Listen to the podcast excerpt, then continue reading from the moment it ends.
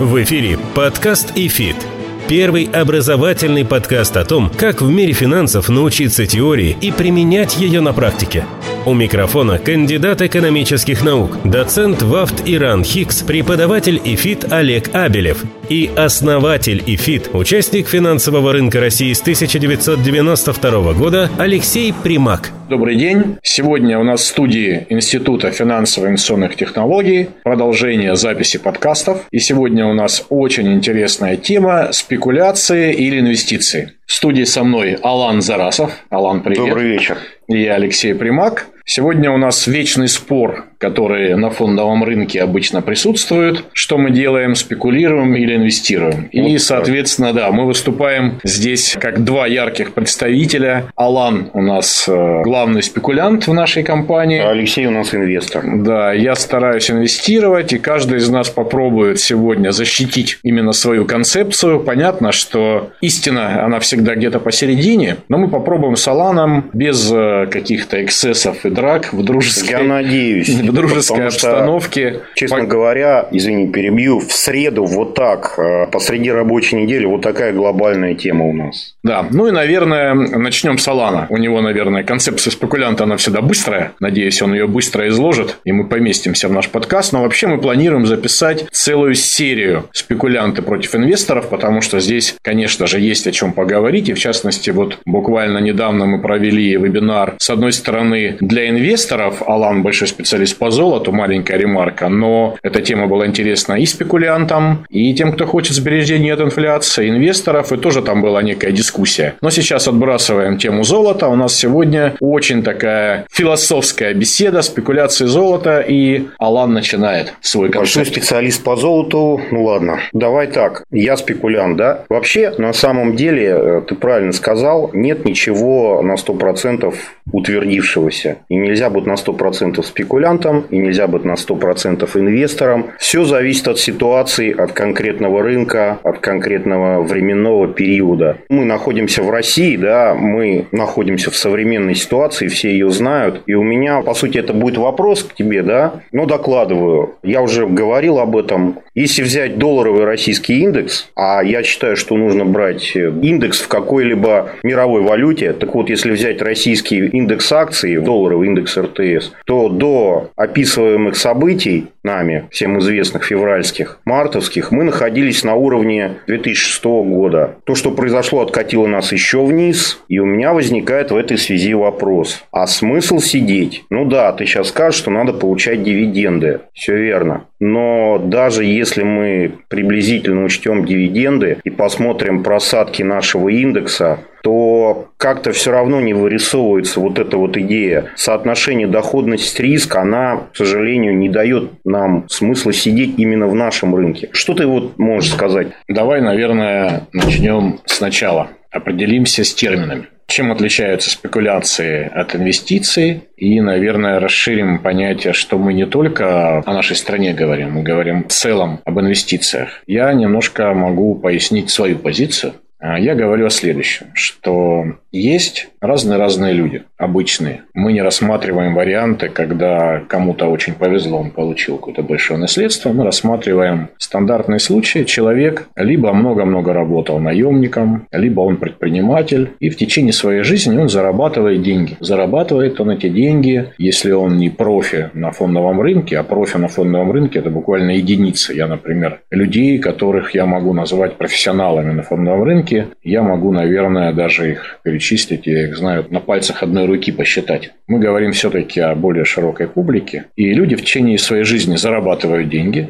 И, естественно, они понимают, что скоро они не могут продолжить зарабатывать деньги по разным причинам, потому что мы стареем, мы приближаемся к пенсионному возрасту, мы не можем быть такими активными и так много работать, как мы можем работать в 30-40 лет. И цель – заработанные деньги конвертировать в будущий пассивный источник дохода. То есть в течение всей своей жизни мы мы желательно равномерно откладываем свои деньги, чтобы потом на старости воспользоваться ими, чтобы на них жить, ими закрывать свои потребности, медицинские и прочее, прочее, прочее. Так вот, если мы их будем просто складывать, их съедает инфляция. их нужно инвестировать. Задача номер один, первое, это просто их, а, сохранить. Задача номер два, это их сохранить от инфляции. И третье, получится, не получится, повезет, не повезет, заработать. И я рассматриваю именно в этом контексте тему инвестиций. Это в зависимости от э, твоего риск-профиля. Мы сейчас будем стараться, конечно, говорить простыми словами, но я поясню. То есть у каждого есть свое отношение к рискам, готов, не готов рисковать, какие убытки готов переносить. Есть отработанные методики, можно протестировать любого человека. И исходя из этого, он раскладывает свои деньги в разные-разные-разные инструменты. То есть фактически сначала это делится на разные активы, куда он их инвестирует. Внутри этих активов уже он добивается некой диверсификации инфляции. И эта концепция должна обеспечить ему сохранность денег от инфляции, чтобы он добрался до этих денег, когда он покинет активную стадию своей жизни, уволится, скажем так. Чем раньше это произойдет, кстати, тем лучше. Не обязательно это должно произойти в 65 лет. Я знаю случаи и 35, и 40 лет, когда люди уходили, но это скорее не на пенсию совсем, а они просто уходили в те вещи, которые нравились. Ну, они просто не работают. Ну, то есть, задача создать такую некую систему распределения активов и диверсификации, чтобы что бы ни произошло, ты всегда был на коне, у тебя всегда были деньги на какие-то текущие потребности.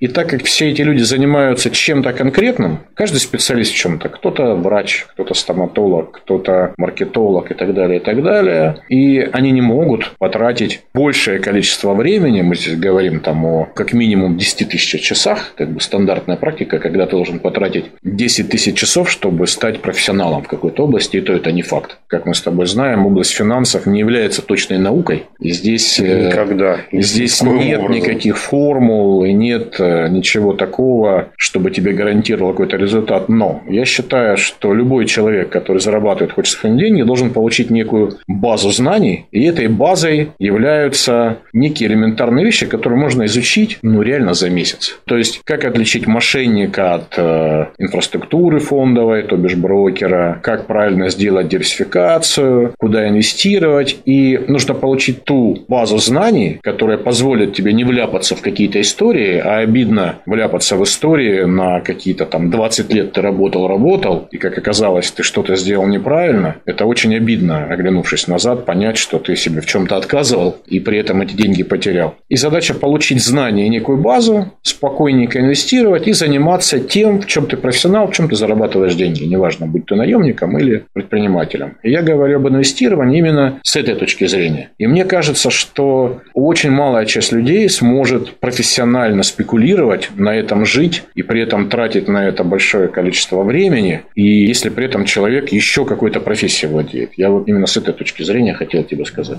Подкаст ИФИТ.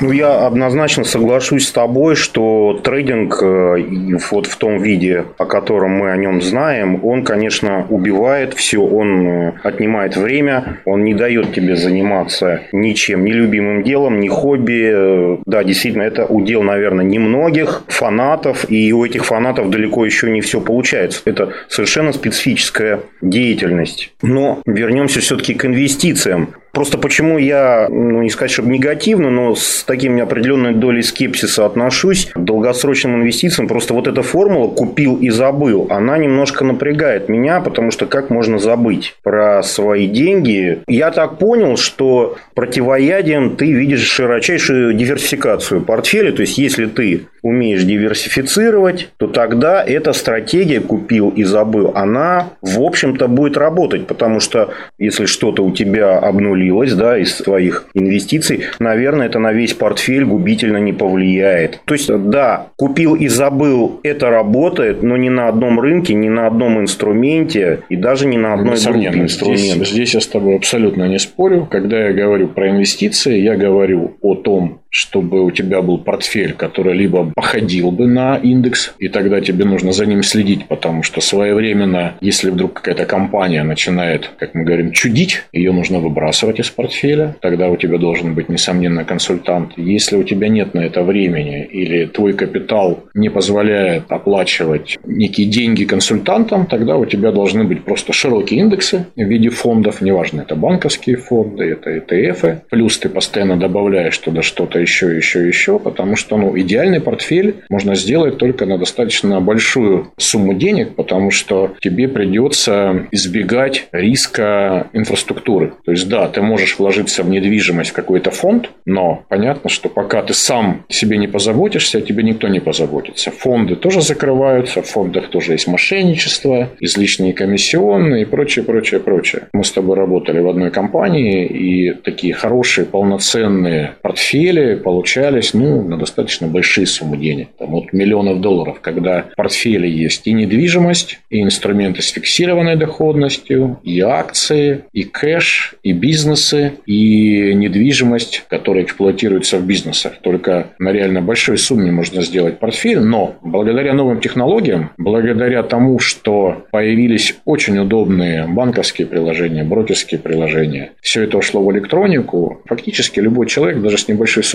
денег, может обеспечить себе достаточную диверсификацию, чтобы ну, не сильно париться, скажем так, на тему того, что если какой-то один эмитент в его портфеле накроется. Здесь, конечно, надо не забывать про инфраструктурные риски, которые мы сегодня с тобой да, обсуждали, да. когда если рушится конкретная структура какая-то, фонд или управляющая компания, а у тебя в ней находится много денег, надо не забывать про инфраструктурные риски, про геополитические риски. Это, кстати, к вопросу о инвестициях в одну страну. Ты говорил, что индекс на там, текущий момент, он сейчас ниже, ну неважно, глобально мы находимся на уровне 2006 года, да. то есть можно сказать, что 16 лет прошли впустую, ничего не заработано, но если бы был правильно сбалансированный портфель, который бы проводились балансировки, ну то есть надо получить ну, хотя бы элементарное знание а, о том, как работает сложный процент, какая должна быть пропорция внутри твоего портфеля между разного класса активами, рисковый, безрисковый, да. И ребалансировка. Это вот те самые волшебные штуки на рынке, о которых надо знать. И, на мой взгляд, любой человек должен понять, получить знания. И вообще знание – это та тема, в которую надо инвестировать всегда. Это то, что у тебя никто никогда не украдет, и ты э, никогда это не потеряешь, и должен только в течение жизни наращивать. И вообще настоящий мужчина учится всю жизнь, как мы знаем. Я вот с этой точки зрения подхожу к инвестициям. Понятно. Хорошо. У меня такой вопрос. Я трейдер, и я тоже, как ни странно, защищаю свой капитал. Ты инвестор, и ты обязан защищать свой капитал. У меня для этого есть стоп. У тебя для этого, как я подозреваю, есть хедж. Вот давай порассуждаем. Что же все-таки лучше работает, хедж или стоп? И должен ли быть стоп у инвестора? Ну, впрочем, как должен ли быть хедж у трейдера? А, я поясню, что имеет в виду Алан. Наверное, это некий сленг. Стоп да. – это когда ты открываешь какую-то позицию, и при возникновении какой-то ситуации, скажем так, убыток 10%, эта позиция закрывается по-любому принудительно. Да, ну это emergency такой. Да, так случай. вот, в случае инвесторов я считаю, что никаких стопов быть не должно и не может быть. Потому что один какой-то конкретный актив, который попадает в твой сбалансированный, диверсифицированный инвестиционный портфель, даже если он банкротится, как был пример с Юкосом или Энроном, он не должен повлиять на твой капитал. То есть рискованных активов в портфеле должно быть столько, чтобы ты ни сколько не пострадал плане именно уменьшения капитала. То есть ты можешь потерять часть доходности. Ты можешь потерять, на мой взгляд, в крайнем случае с точки зрения инвестора, это годовую свою доходность. Но ты не можешь потерять существенный кусок своего капитала или вообще весь капитал. И главное, чтобы это не произошло там лет в 60-70, чтобы ты не пошел доставать с верхней полки антресоли свое резюме, сдувать с него пыль и опять идти устраивать устраиваться на работу. Для этого существуют фонды, которых активы, во-первых, составляют совсем небольшую долю. Во-первых, это страновая диверсификация, то есть это должно быть понятно, что есть такая патриотическая наценка. Все мы патриоты своей страны, неважно кто мы, американцы, русские, европейцы, все равно в портфеле находится, ну, несомненно, доля собственной страны, в которой ну, ты да, живешь. Я слышал, да. да Фондовый это патриотизм. Так, так получается да, есть у всех. Такое. Плюс к тому же ты должен понимать, в какой зоне валют валютной ты живешь сейчас и в какой планируешь жить в будущем, соответственно, все равно перекос портфеле будет. Он не обязательно будет по структуре такой же, как мировая экономика. Но в целом у тебя должна быть такая диверсификация, чтобы что бы ни случилось на рынке, ты не пострадал. И есть определенные маркеры, которые, например, вам ни в каких книжках и лекциях не расскажут. Вот как я определяю величину рискованности в своем портфеле. Если я утром просыпаюсь и первым делом лезу посмотреть, а что там произошло на рынках, или как открылись русские акции, как закрылись американские, это говорит мне только об одном, что доля риска в моем портфеле слишком высока. Если ты периодически забываешь про эти вещи и там смотришь туда, условно, не знаю, раз в неделю, раз в месяц, а лучше раз в квартал, то, наверное, все в твоем портфеле нормально. Это значит, что доля рисков невысока. То есть, если ты плохо спишь из-за наличия в твоем портфеле слишком большого количества активов, за которые ты переживаешь, значит, ты слишком перегулял с точки зрения риска. Поэтому стопов никакие инвесторы не ставят. И если есть желание на какую-то часть капитала, допустим, я рекомендую некоторым, потому что ты можешь тысячу раз прочитать правильные книги, получить знания, но если ты никогда не спекулировал, тебе может показаться, тебе обманывают. И я хочу поспекулировать конкурировать, даже не будучи профессионалом и даже не понимая, какое твое конкурентное преимущество. Некоторые люди лезут в спекуляции, у них нет ни супермощных компьютеров, ни каких-то знаний серьезных в экономике, ни какой-то, даже это будет не инсайдерская информация, а какой-то узкоспециализированная информация, допустим, ты какой-то великий медик и все знаешь по разработке вакцин, и только тогда ты сможешь адекватно оценить, нужно ли покупать какую-нибудь компанию, которая выпускает вакцины, например, и по каким ценам ценам это нормально будет. Поэтому, если кто-то хочет спекулировать, не вопрос. Выделите часть денег для спекуляции, чтобы убедиться, дано вам, не дано, во-первых. И в-третьих, э, здесь, конечно, да, надо ставить стопы. То есть, если ты выделяешь, скажем, не знаю, 5% от своего капитала на спекуляции, вот и в этих 5% ты должен исповедовать те правила, которые исповедуют спекулянты. А это стоп-лосс, стоп-профит, а это активная торговля. Но, на мой взгляд, с точки зрения математики и то, что я видел в своей долгой практике торговли, а это фактически 26 лет, всегда приводит к убыткам. Что ты скажешь? Подкаст ИФИТ.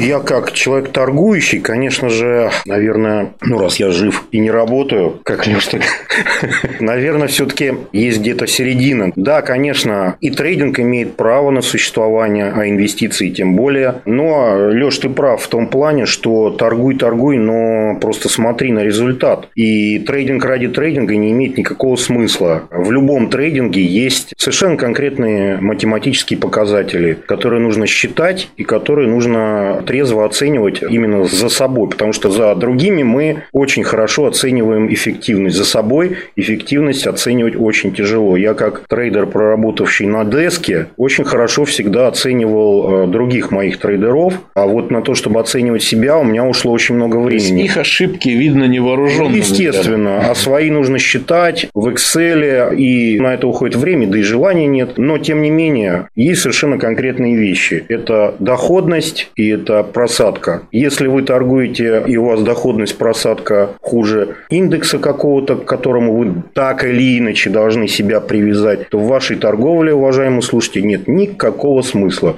Просто потому, что вы кормите брокера комиссионными. Я хотел бы отметить здесь еще психологический момент. Очень хорошо, что мы находимся с высоты 2022 года, когда эта тема уже как-то более-менее изучена. Есть такая тема, как поведенческий финанс. И она доказала, что человек нерационален и что в зоне убытков он стремится наращивать риски, а в зоне прибыли он стремится эти риски сокращать. Да. И математически давно все доказано, что даже если ты из 10 трейдов 6 у тебя положительные, а 4 отрицательные, то, скорее всего, даже в этом случае, хотя это редкость, обычно условно это 50-50, ну, с точки зрения теории вероятности. Но если ты делаешь 6 трейдов плюс, а 4 в минус, то обычный человек все равно по итогам этого счета уходит в минус. Я объясню почему. Mm. Потому что когда ты получаешь плюс, то ты стремишься как можно быстрее забрать этот плюс. А когда ты уходишь в минус, обычный человек начинает себя уговаривать, что нет, я прав, сейчас вот развернется. И минусы, они обычно такие, как минус 20, минус 30 процентов. Я об этом и говорю. А плюсы они плюс 2, 3, да? 4, 5. И если обернуться назад и посмотреть, даже если если ты семи пядей во лбу, и у тебя положительных сделок больше, чем отрицательных, я видел 99% брокерских счетов, они в итоге отрицательны. То есть, когда ты начинаешь заниматься, это называется выбор акций, сток-пикинг, и выбор времени входа в бумагу, и время выхода из бумаги, это маркет тайминг, то, скорее всего, обычные люди налетают на убытки. Плюс здесь добавляется обычная математика. Ничто не растет до небес. Обычный бизнес приносит свои стандартные капиталистические 20-25%. Ну, обычный стандартный уже большой бизнес. При этом ему надо кормить себя, инвестировать, платить топ-менеджменту. Остальное распределяется в виде дивидендов. И средняя доходность, если смотреть на большом горизонте капиталистической истории, она условная, там, плюс 3-4, максимум 5% выше инфляции, если мы говорим на длинных отрезках отрезках инвестиций в бизнес. И если при этом вы будете активно торговать и платить комиссии, как у нас есть у брокеров, 0,3%, то 10 таких сделок ну, на весь капитал... Это ты загнул, конечно. У нас десятых. есть сейчас 3 десятых, и некоторые не понимают. Комиссия должна быть, мы с Аланом знаем, измеряться в сотых. сотых. И желательно 1, 2, 3 сотых, не ну, больше. Ну, где-то так, да. Неважно. Пусть она будет 3 сотых, и вы совершили 100 сделок, вы отдали 3% брокеру в виде комиссионных, вы отдали рынку, не знаю сколько, сколько, в зависимости от ликвидности бумаги, сколько процентов, и математически становится понятно, что вы отдали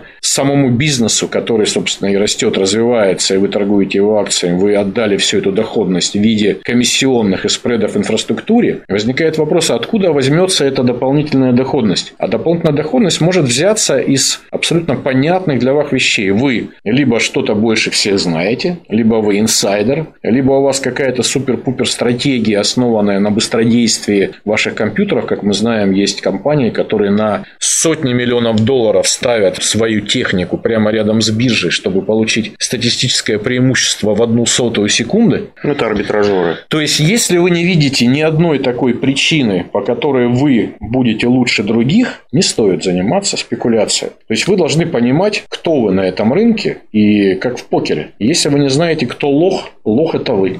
Подкаст ИФИТ.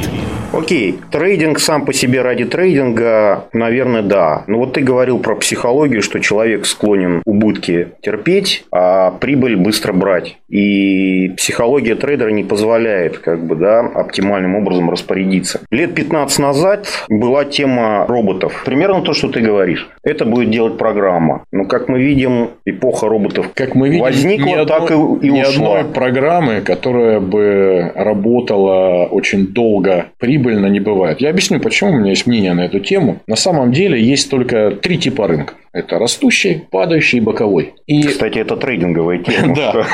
И как бы ты не хотел, эти три рынка есть, они существуют, и любая программа, она эффективна на одном из типов этого рынка, если уж ты ее пишешь. Но какой рынок сейчас? Растущий, падающий или боковой, никто не знает, и определяет тот, кто и закладывает все это в программу. И как только происходит что-то на рынке, рынок поменялся, либо ты неправильно угадал, какой сейчас рынок, и программа начинает уже не тебе денег приносить, а пилить капитал. Да. И тут еще надо иметь мужество, кстати, по поводу издержек влипания и психологии, остановить эту программу. В общем, пока все истории, которые я видел, слышал, никому не приносили денег. У нас был интересный пример с нашим общим клиентом, не будем называть его имени. Тоже был очень умный, интересный товарищ. И ему как-то пытались продать программу, которая очень умная, следит за вот этим, вот этим, вот этим. И в случае, вот если начинается движение... Нейросети, скорее всего. Да, она быстренько бежит, вот это покупает. Он их послушал. Они с него просили, не знаю, 100 тысяч долларов, чтобы он им дал в эту программу, показывая красивую историю работы прибыльной эти компании. Он пришел ко мне и говорит, слушай, вот мне такую красивую программу сейчас предлагали, а давай-ка сейчас вот это купим, вот резко вот это, и вот это покупай, а вот тут стань, нас сейчас отберут. Я как ты знал? Ну, это я просто узнал, как их программа работает. И я сейчас быстренько отобрал у этой программы на ровном месте. То есть, там, value он выцепил. Такой. Он просто понял, как это устроено,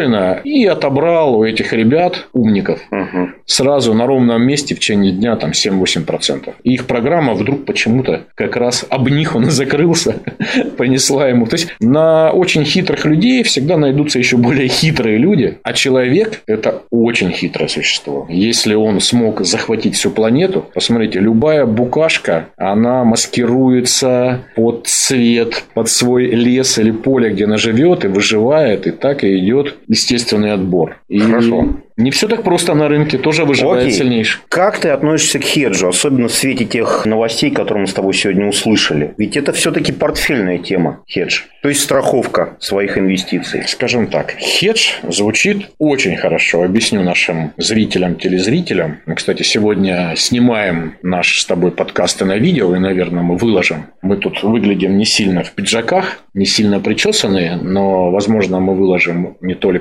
наш аудио подкаст, но и видео на наш YouTube-канал Ифита. Хотелось бы сказать, что телеграм-канал Ифит подчеркивание 1, Ифит у нас есть YouTube, и наш сайт i-institut.ru, где вы можете получить очень много полезной информации и посмотреть, какие у нас есть курсы, потому что по каждой узкой теме у нас есть реально отобранный супер эксперт, именно практик, который минимум 20 лет специализировался в своей узкой теме, и по каждой теме мы готовы поделиться с нашими зрителями знания, в которые всегда надо инвестировать. Подкаст ИФИТ. Извини, забыл да, да, вопрос. Да. Ну, кстати, добавлю, я как трейдер сугубо отрицательно отношусь к хеджу, но интересно было а, тебя послушать. Хедж. Ну, то бишь, что такое хедж? Это страховка. Мое мнение такое. Если вы инвестируете, чем проще инструмент, тем лучше. Вы должны покупать непосредственно тот самый бизнес, который вы покупаете и хотите покупать. И между вами не должно быть огромного количества посредников, прослоек, упаковок, которые добавляют вам риски инвестирования, которых вы сначала даже можете не видеть. Я категорически против всяких сложных слов principal, protected, note, protected это тоже защита по-английски и прочих вещей. Но хедж, он тоже простая штука. Если вам нужно заплатить кому-то по контракту долларов 50 тысяч в августе, а у вас сейчас есть только рубли, или вы не можете купить какие-то доллары, да, вы можете захеджировать, и вот тут самую дельту, она может быть и отрицательной, и положительной, но в любом случае вы получите точное количество долларов, которые вам нужны, или неважно, вместо долларов это может быть пшеница, нефть и все что прочее, то это имеет право на существование. Но, естественно, всегда нужно смотреть на стоимость, стоимость. этой страховки. На чем работают обычные страховые компании? Они работают на том, что люди неадекватно оценивают стоимость страховки. А страховые компании на больших числах математически доказывают, что сумма, заплаченная им за страховку покрывает в обычной ситуации, скажем так, все выплаты, а если не покрывает, то страховая просто банкротится в любом случае, вы не получите деньги, покроет и даст им заработать и закрыть все издержки, связанные со страховым бизнесом. Поэтому есть математическая статистика, и вы смотрите, допустим, риск угона вашего автомобиля. Если у вас десятилетний автомобиль, с вас попросят процентов 15, чтобы вы заплатили в год страховки, чтобы его не угнали. Вопрос, а какой смысл в этом? Смысла нет. Поэтому работаете в той валюте, которая вам нужна, работаете в той зоне валютной, которая вам нужна, если у вас рублевые доходы, старайтесь, чтобы у вас были рублевые обязательства. Если что-то возникает, можно подумать, но правильно оценивайте стоимость этой страховки или хеджа. Согласен. Ты немногословен. Что тут сказать? Я именно это, в общем-то, и думал. Мне всегда казалось, что хедж безумно дорог. И если уж его делать, то, наверное, делать самому, а не доверять каким-то профессионалам, которые на тебе будут просто наживаться. Я объясню, почему Алан задал этот вопрос. Буквально час назад мы обсуждали новость. Есть такой фонд, наверное, нехорошо называть имена, или можно называть. Закрылся один из фондов. Суть бизнеса его выглядела очень красиво с точки зрения обывателя мы вам купим еврооблигации, и мы вас застрахуем от укрепления рубля, и вы получите классную доходность, которая захинжирована аж по трем направлениям. Первое – это классные надежные евробанды надежных эмитентов. Второе – у вас есть валютный хедж. И третье – это прекрасная европейская юрисдикция, где не может быть никаких проблем, связанных с э, воровством и прочим-прочим делами. В итоге этот фонд закрылся, потому что... Все три риска сработали. Хедж much. Которые они купили, рубль полетел вверх на 120, там у них начали требовать вариационную маржу обеспечения. В обеспечение фонд мог продавать только то, что находится в фонде, а это еврооблигации. А еврооблигации с цены 100 стали стоить 40 и ниже. В итоге по самым низким ценам были ликвидированы облигации, чтобы поддержать хеджевую позицию. Чтобы накормить ужасно. того, кто да, хеджирует в итоге тебя. фонд закрылся в ноль. Казалось бы, очень надежно и классно. Ну окей, наверное, можно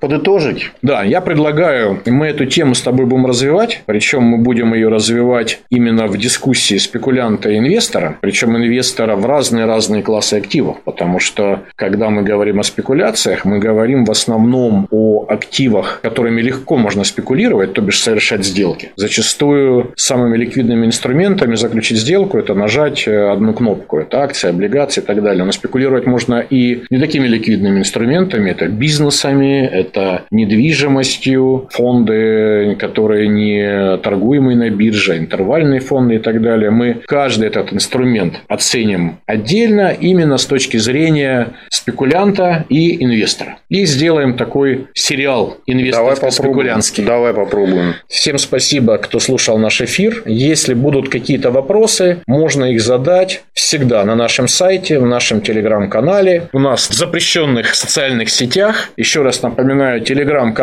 ИФИТ, подчеркивание 1, наш сайт Института финансово-инвестиционных технологий i-institut.ru. Приходите, задавайте вопросы, смотрите наши выпуски. Рады всегда вас видеть, слышать. Всем хорошего настроения. До встречи. До свидания. До свидания.